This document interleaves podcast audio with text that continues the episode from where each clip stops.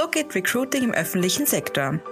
Melanie Masal ist HR-Managerin bei der Stadt Dornbirn und der heutige Gast in der Business Lounge Salzburg.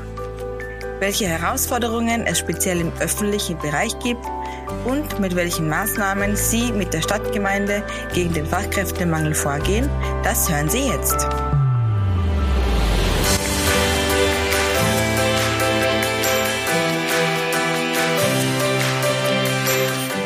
Der Business Lounge Salzburg.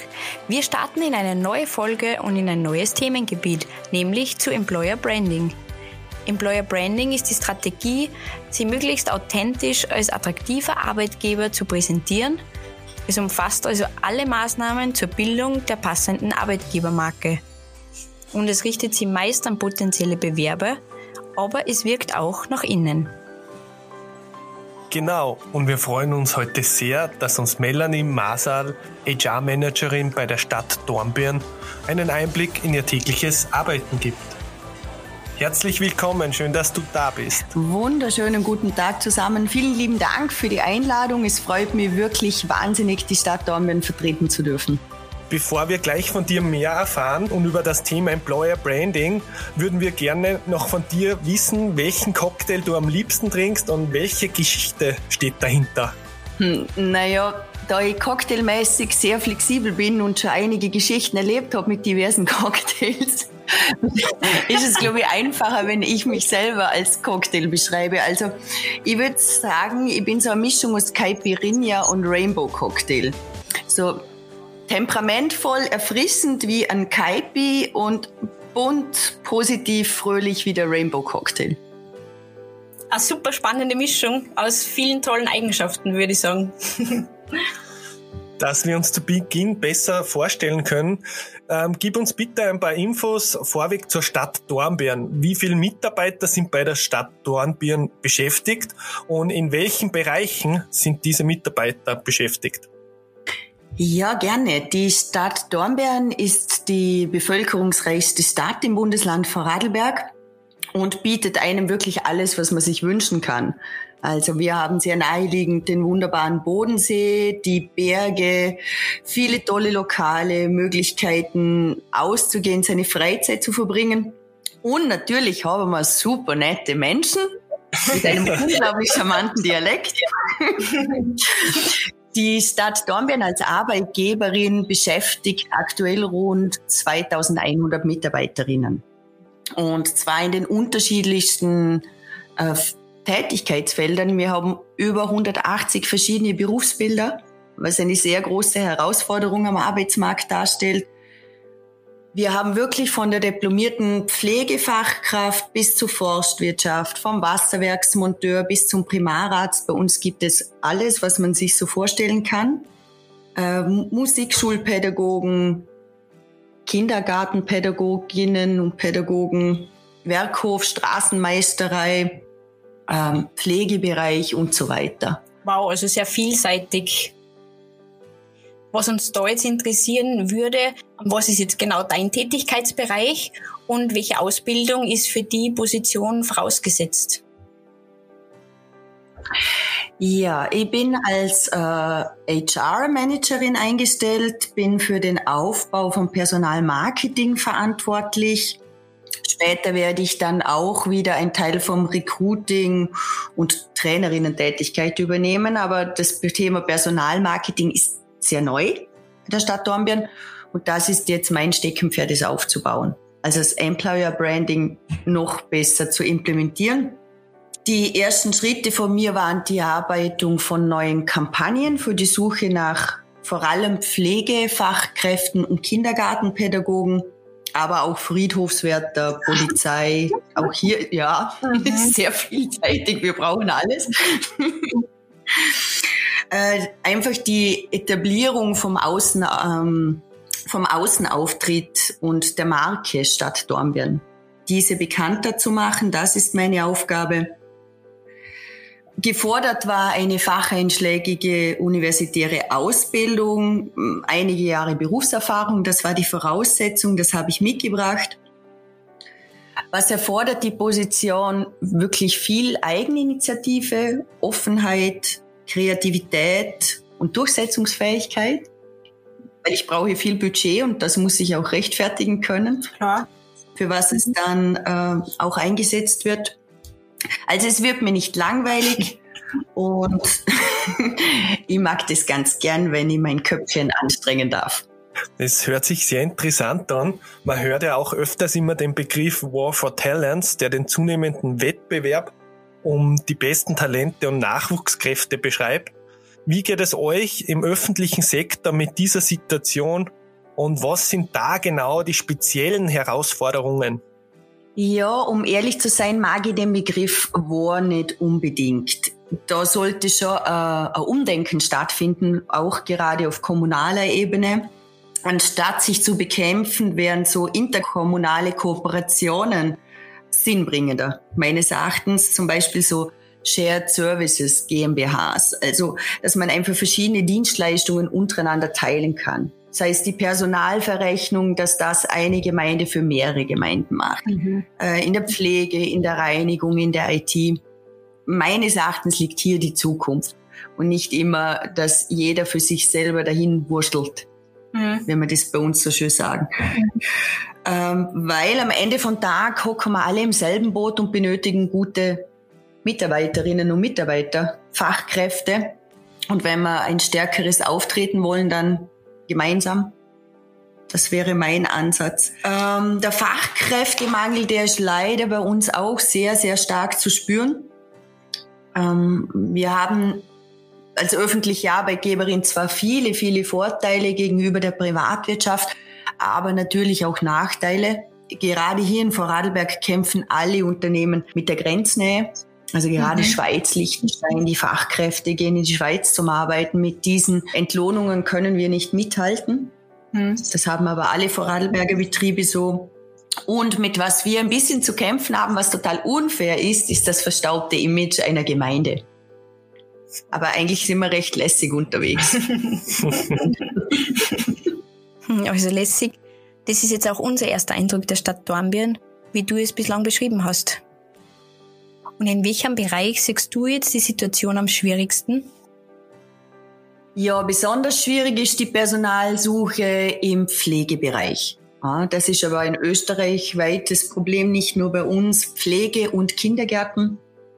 Ähm, da wird es immer schwieriger, dass wir die benötigten Kinderbetreuungsplätze aufrechterhalten können, dass der Pflegebedarf gedeckt ist. Und darum ist auch umso wichtiger, ein starkes äh, Employer Branding zu setzen, Kampagnen zu schalten, wie wir es aktuell sehr stark machen, ähm, um den quasi fast leeren Teich noch ausfischen zu können.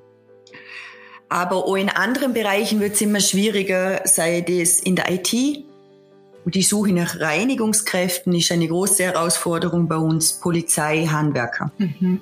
diese Bereiche. Und welche Maßnahmen setzt ihr aktiv, um gezielt gegen den Mangel vorzugehen? Beziehungsweise wie seid ihr das Projekt eigentlich angegangen? Ja, wir versuchen natürlich ganz viele Maßnahmen zu setzen, um das bestehende Personal motivieren und halten zu können. Also Employer Branding ist ja nicht nur nach außen, sondern auch nach innen ganz, ganz wichtige äh, Arbeit, die man macht.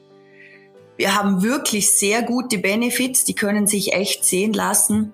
Meines Erachtens einer der, der riesen Pluspunkte, gerade wenn man jetzt Richtung äh, Wertevorstellungen Generation Z geht, äh, sind unsere Werte. Was sind die Werte der Stadt Dornbirn?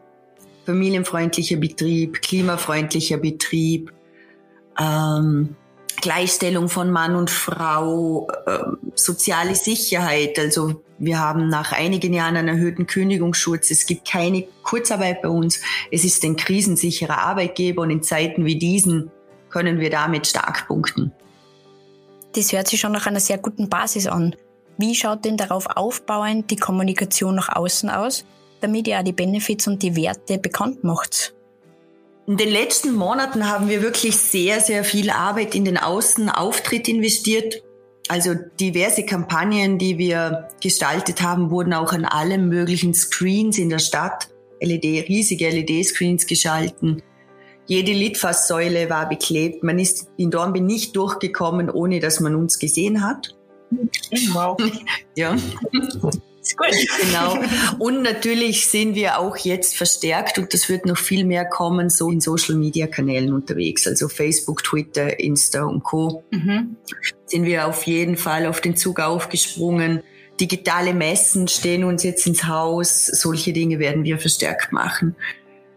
Ein Riesenprojekt, was auf meinem Schreibtisch liegt, wird die Überarbeitung der Homepage in Bezug auf den Karriereteil sein. Mhm. Also das muss frischer, jünger, moderner werden. Lehrlingsoffensiven, Videodress, äh, unsere Benefits nach außen stark zu vertreten.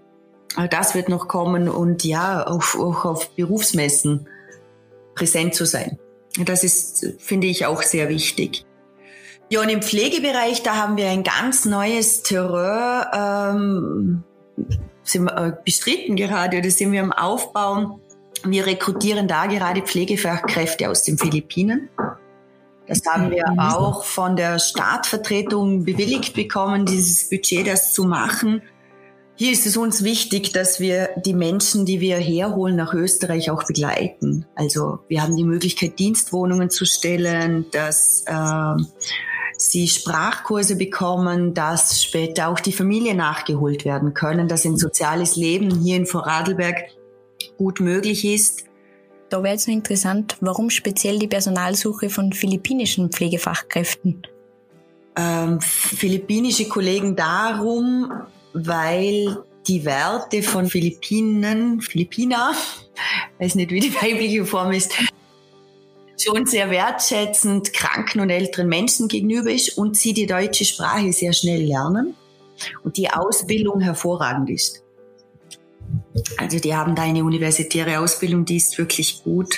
Ja, dann, was auch noch äh, hervorzuheben ist, ist sicher unsere Dornbirn Akademie. Da arbeiten bei uns 100 ehrenamtliche Trainerinnen und Trainer, die für unsere Kolleginnen und Kollegen alle möglichen Kurse geben, von Wundmanagement über Excel-Kurse, Sprachkurse, dienstrechtliche Kurse, einfach damit man seinen Arbeitsalltag bestmöglich gestalten kann. Wow, sehr viele Maßnahmen, die da gesetzt werden. Da würde mich jetzt gleich noch interessieren, wie viele Personen ständen da bei euch dahinter bei HR? Beziehungsweise wird wahrscheinlich da sehr stark oder sehr viel mit Marketing auch zusammengearbeitet werden oder mit externen Agenturen. Wie ist das da bei euch geregelt? Ja, das ist jetzt eine ganz spannende Frage. Also das Personalmarketing, das bin jetzt ich. Mhm. Ja, aktuell, das hat die Stadt, äh, hat da jetzt erkannt, dass man wohl sehr, sehr viel tun muss, wenn man in Zukunft Mitarbeiter bekommen will. Für das bin ich ins Haus geholt worden und dann haben wir noch zwei Kollegen, die im Recruiting sind mhm. und einige Personen, die in der Personalverwaltung und Verrechnung tätig sind. Das schon. Und natürlich arbeite ich sehr stark mit der Kommunikationsabteilung zusammen und eben auch mit externen Unternehmen, die Videodrehs übernehmen, solche Dinge. Ja. Grafikdesigner, Programmierer für Homepage. Mhm. Genau. Und was ist für dich das wichtigste Projekt von den vorherigen gehörten, übermittelten Projekte? Ja, das klingt jetzt vielleicht ein bisschen abgedroschen, gell? aber es ist einfach die Wahrheit. Ich habe nicht so das wichtigste Projekt, weil da so viele tolle Projekte, so viele Möglichkeiten für mich sind, Projekte aufzumachen, die mir viel Arbeit bringen, dass ich das gar nicht so habe. Was mir wirklich wichtig ist, weil es so mir eine Herzensangelegenheit ist, ist die Steigerung der Inklusionsfreundlichkeit der Stadt Dornbirn. Also wir haben äh, einige Mitarbeiterinnen mit Beeinträchtigung. Äh, dennoch könnte man hier viel mehr noch machen und auch das ist ein Projekt, das wir angehen werden. Mhm. Es gibt dann auch noch die Thematik, dass andere Gemeinden ähm, im Land ja auch im selben Pool fischen wie ihr in Dornbirn. Und wenn man jetzt zum Beispiel ähm, das exemplarisch für die Pflege nimmt, da sind ja die Landeskrankenhäuser eure Mitbewerber. Wie geht's ihr da spezifisch vor? Gibt es da gemeinsame Unternehmungen wie eben Marketingkampagnen für den Pflegeberuf an sich oder Kooperationen? Oder ist es richtiger Tauziehen um die guten Fachkräfte sozusagen?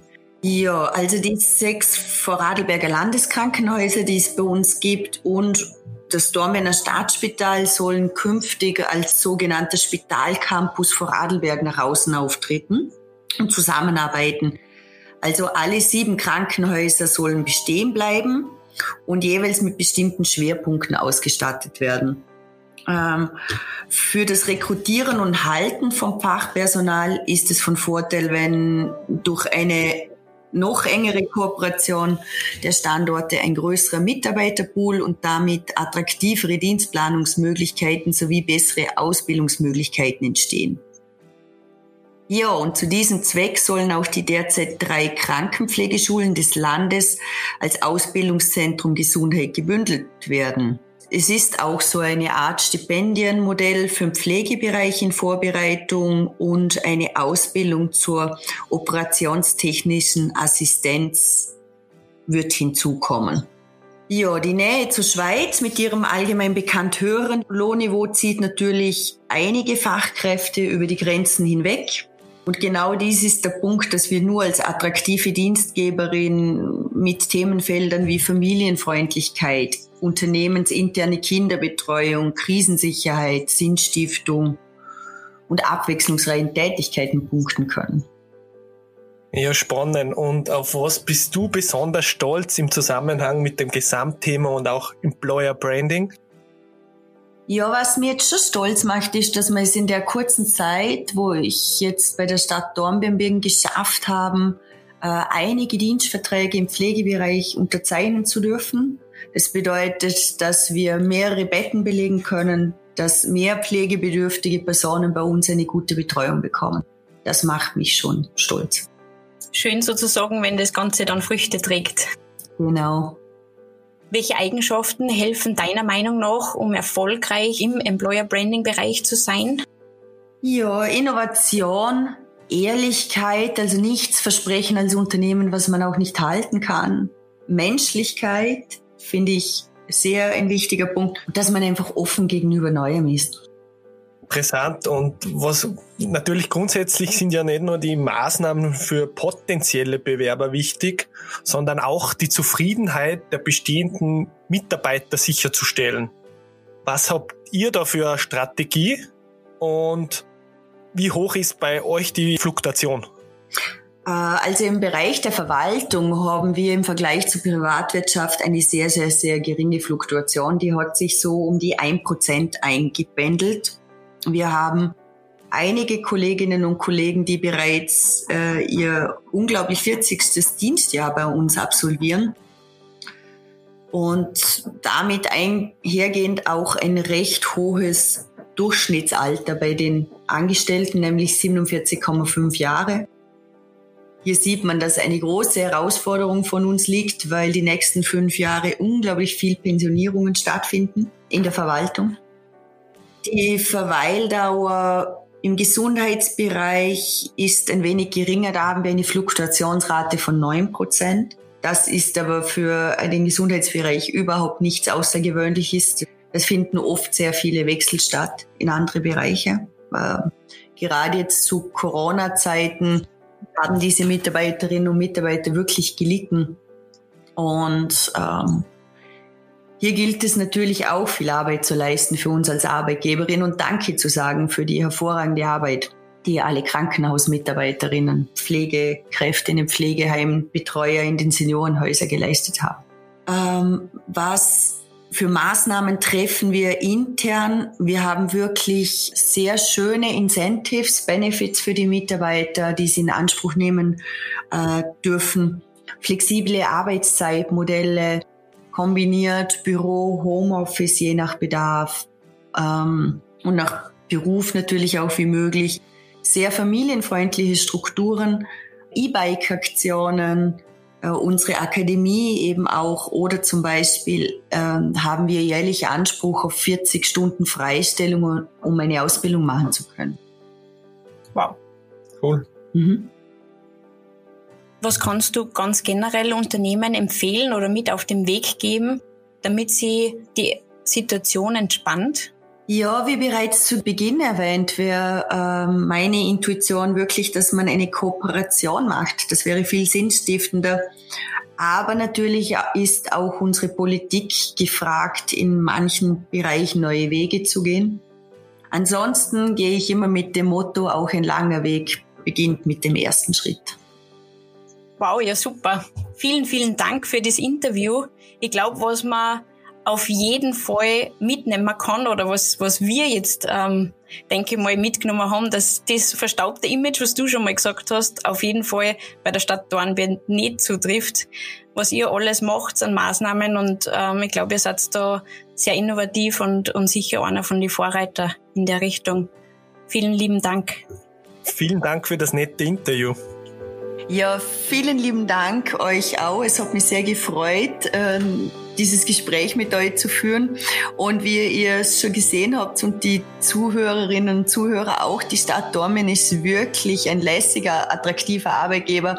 Und wenn jemand Lust hat, in unserem super Team mitzuarbeiten und etwas für unsere Bürger zu machen, also auch einen Job mit Werteerhaltung, dann bewerbt euch bitte unter www.dornbirn.at slash jobs oder ruft mich einfach an. Danke. Das ist cool. Dankeschön. Die neue Folge im Schwerpunkt Employer Branding kommt schon in Kürze. Business Lounge Salzburg ist der Business Podcast von Moor Salzburg.